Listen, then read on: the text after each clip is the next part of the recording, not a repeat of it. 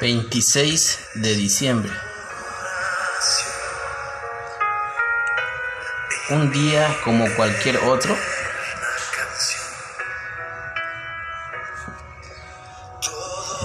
En Navidad, todos los días, William Howells cuenta de una niñita que consigue su deseo.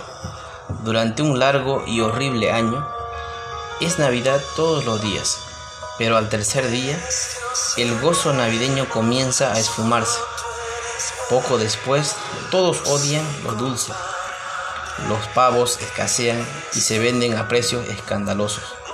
Los regalos ya no se reciben con gratitud y se apilan por todas partes. La gente enojada se trata mal.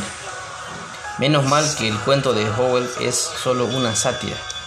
Pero qué bendición increíble es que el tema de la celebración de Navidad nunca se desvanezca, a pesar de que vemos a Jesús a lo largo de toda la Biblia.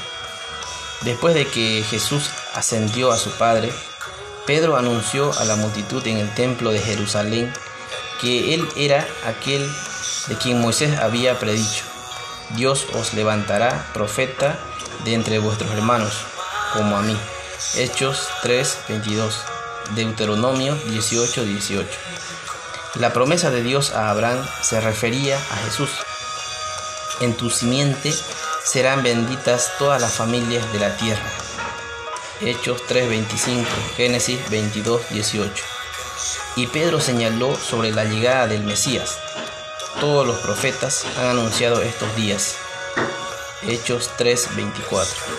El espíritu de Navidad puede mantenerse vivo mucho tiempo al ver a Cristo en toda la historia bíblica. Apreciamos que la celebración va más allá de un solo día. Padre, gracias por tu Hijo y su historia en la Biblia.